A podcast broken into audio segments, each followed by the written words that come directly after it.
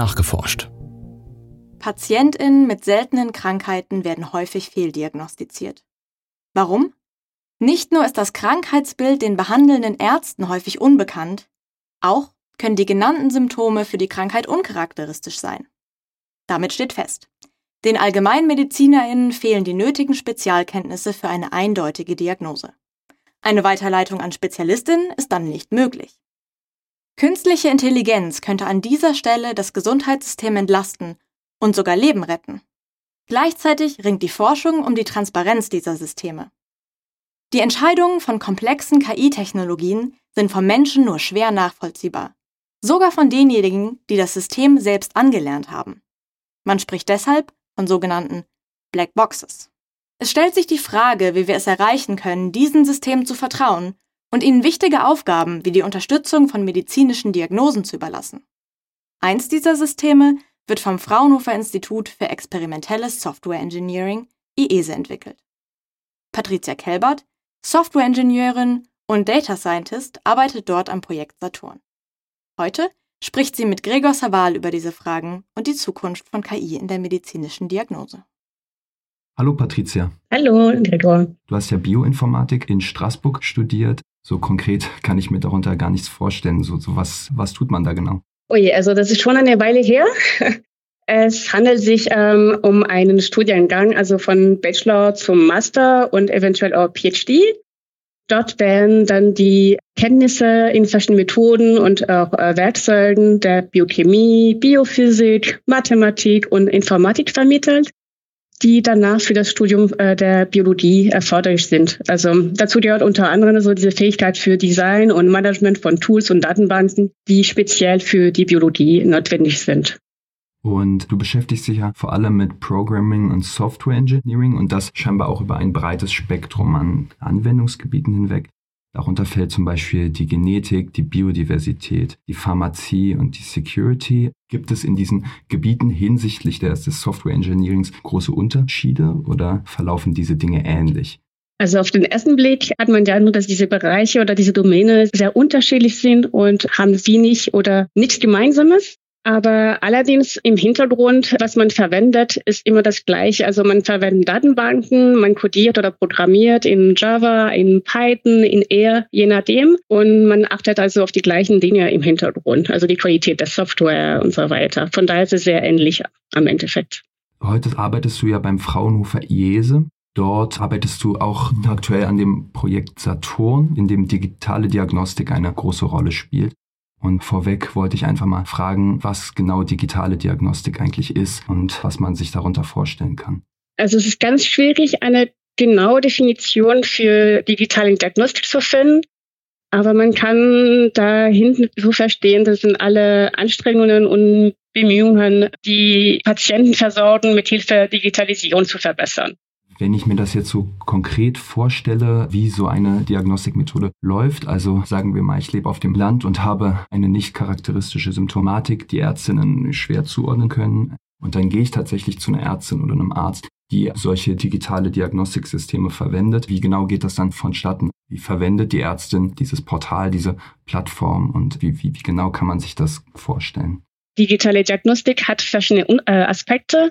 Also auf einer Seite durch den demografischen Wandel werden immer mehr Patienten im System haben und gleichzeitig weniger Personal. Und daher müssen wir neue Lösungen schaffen, die sowohl effizient und auch die Behandlungsqualität sichern können. Das kann also sein, dass äh, man einen Teil von den Leistungen oder Prozesse telemedizinisch abdecken könnten, ohne Qualitätsverluste. Oder ein anderer Aspekt ist zum Beispiel diese Unterstützung bei der Diagnosefindung.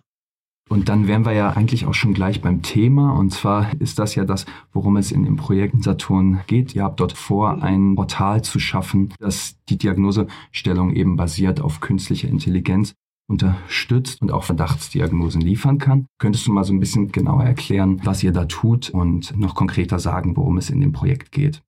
Also das Projekt Saturn wird durch das Bundesministerium für Gesundheit gefördert und wir, also das Fraunhofer Jese, arbeiten zusammen mit der Universitätsklinikum Frankfurt, die also Goethe-Universität Frankfurt und die Technische Universität Dresden. Und wir wollen ein Arztportal für Patientinnen mit unklarer Diagnose bzw. mit Verdacht auf eine seltene Erkrankung ähm, entwickeln. Und hier werden wir reale klinische Falldaten von den Unikliniken verwenden, mit Daten- und Patientenschutz natürlich. Das Problemchen oder die Herausforderung ist, dass man hier teilweise geringe Datenmenge hat und wir werden deswegen auch hybride Ansätze untersuchen, bei denen Modelle sowohl auf Grundlage von Expertise als auch Grundlage von Daten entwickelt oder weiterentwickelt werden. Und diese Diagnosestellung bei Patientinnen wird basieren auf KI, also künstliche Intelligenz unterstützt. Und es soll eine nachvollziehbare und transparente Verdachtdiagnose liefern. Und wenn wir dann eine Verdachtdiagnose haben, auf eine seltene Erkrankung haben, dann ermöglicht dieses Portal die Weiterleitung an Expertinnen der Universitätsmedizin. Bevor wir jetzt noch konkreter gleich zu dem Projekt kommen, wollte ich noch eine kurze Zwischenfrage stellen. Ab welcher Häufigkeit spricht man denn von einer seltenen Erkrankung? In der EU spricht man von seltenen Erkrankungen, wenn man nicht mehr von als fünf von 10.000 Menschen, die betroffen sind.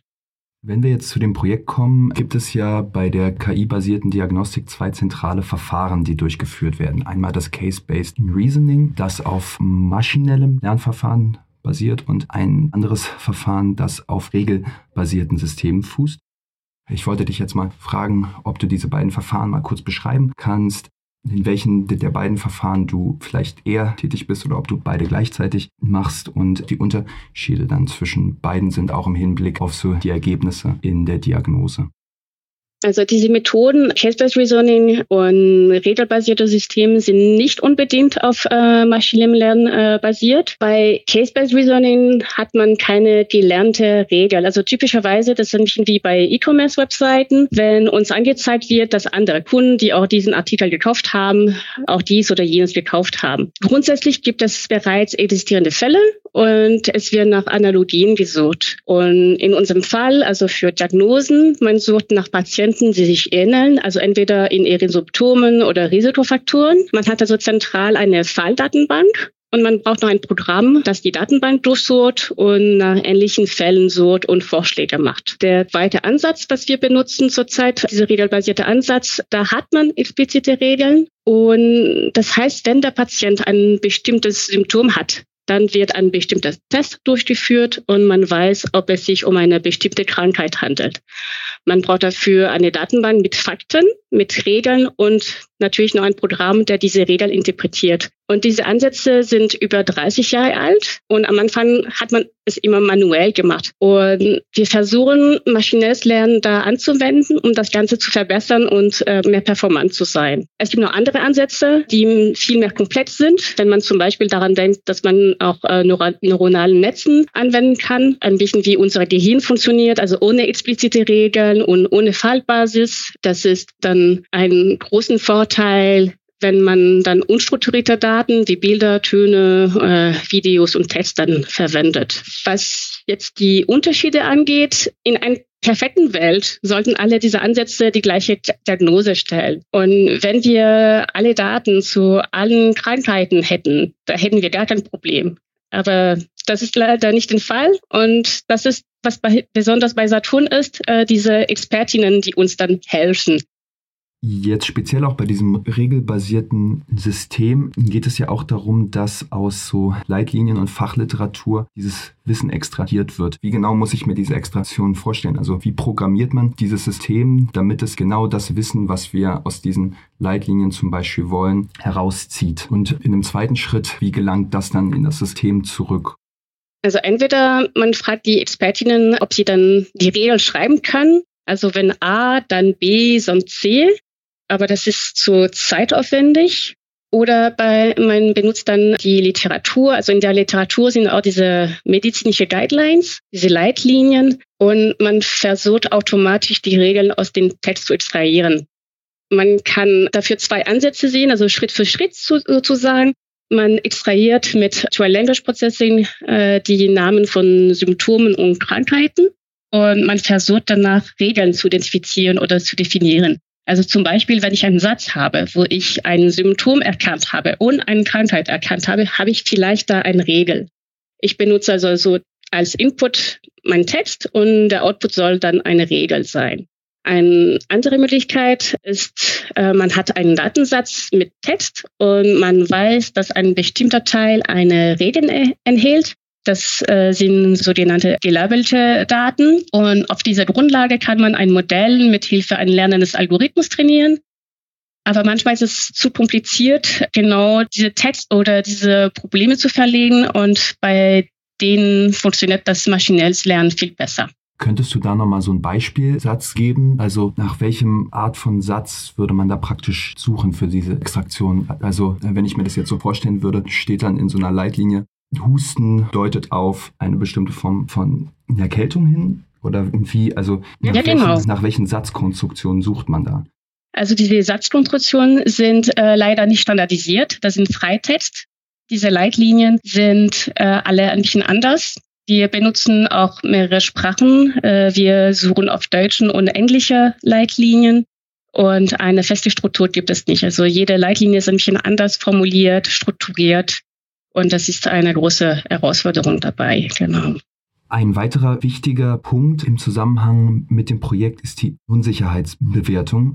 Was genau muss man sich unter einer Unsicherheitsbewertung im Zusammenhang mit künstlicher Intelligenz vorstellen? Also ein Modell ist immer nur eine Darstellung der Realität und es wurde für einen Zweck, also einen bestimmten Zweck entwickelt. Also zum Beispiel, wenn ich ein Programm habe, in, in dem ich meine Symptome eingebe, zum Beispiel jetzt, also huste, ich habe Fieber und ich frage, was habe ich für eine Krankheit? Wenn das System mir sagt, das ist eine Erkältung oder eine Grippe oder Covid, das ist keine einzige Lösung. Das ist nur eine Wahrscheinlichkeit. Und diese Wahrscheinlichkeit ist die erste Unsicherheit.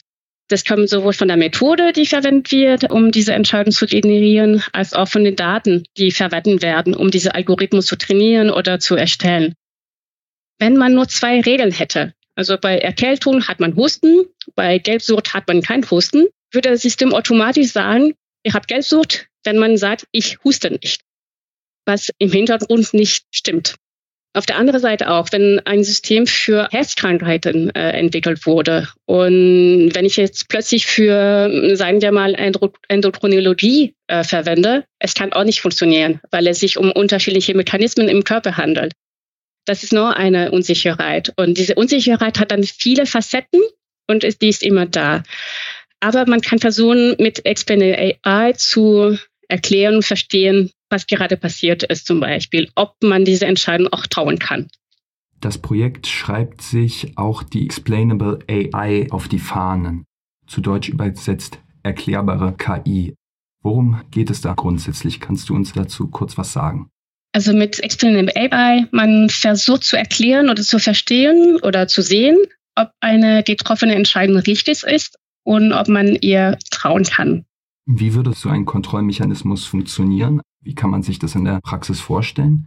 Diese Nachvollziehbarkeit von KI-Entscheidungen ist ein Ziel zum Beispiel von Expandable AI. Und in unserem Fall ist diese Erklärbarkeit notwendig, weil es sich um medizinische Daten handelt und medizinische Entscheidungen oder Hilfe. Und für einige unserer Methoden ist es leichter als für die anderen. Also bei Case-Based Reasoning ist es relativ einfach, bei regelbasierten auch. Wenn wir aber Richtung neuronalen Netzen, wird es viel komplizierter, weil, eine, weil wir eine andere Abstraktionsebene haben. Nur damit ich mir das richtig vorstellen kann, man führt praktisch einen Test durch und kontrolliert, ob die KI am Schluss das richtige Ergebnis raus hat? Ja, auf einer Seite kann man so machen, auf der anderen Seite, das wäre unter der Haube gucken. Bei Case-Based Reasoning und regelbasierte Systemen kann man sich vorstellen, man kann diese Art von Blackbox öffnen und dann kann man sehen, welche Regel für die Entscheidung am wichtigsten waren oder welche Leitlinie dafür benutzt worden ist. Da könnte man also den Ärzten zeigen, okay, ich habe jetzt als Diagnose diese drei Möglichkeiten, weil in der Leitlinie XY äh, steht diese Regel. Und wenn man schon dann sehen kann, welche Methode dann verwendet wurde für die Entscheidung, hat man schon den ersten Schritt zu Explainable AI geschafft. Wahrscheinlich ist, ist, äh, ist dieser Teil auch das, was die KI transparenter und nachvollziehbar machen soll. Du hast jetzt gerade schon die Black Boxes angesprochen. Da würde ich gerne nochmal drauf zurückkommen. Und zwar scheint das ja so zu sein, dass ähm, wenn, wenn, es um komplexe KI-Systeme geht, ähm, die prinzipiell von, von Menschen nicht nachvollziehbar ist, selbst von denen, die diese Systeme angelernt haben. Wie kommt es, dass diese Systeme so kompliziert werden, dass sie teilweise zumindest selbst von, von Fachleuten dann nicht mehr zur Gänze verstehbar sind? Also für diese, also diese Nachvollziehbarkeit kann man schon erreichen. Es gibt viele Methoden, äh, um dies zu tun. Bei Case-Based Reasoning und regelbasierter Systemen ist es gerade gesagt habe noch relativ machbar oder einfach, selbst mit Tausenden von Regeln und Fällen. Man kann diese Blackbox öffnen und mehr oder weniger verstehen. Man muss zwar diese Entscheidungen immer noch vereinfachen, um die, diese Hauptkomponenten zu erkennen, äh, die in diese Entscheidungen eingeflossen sind.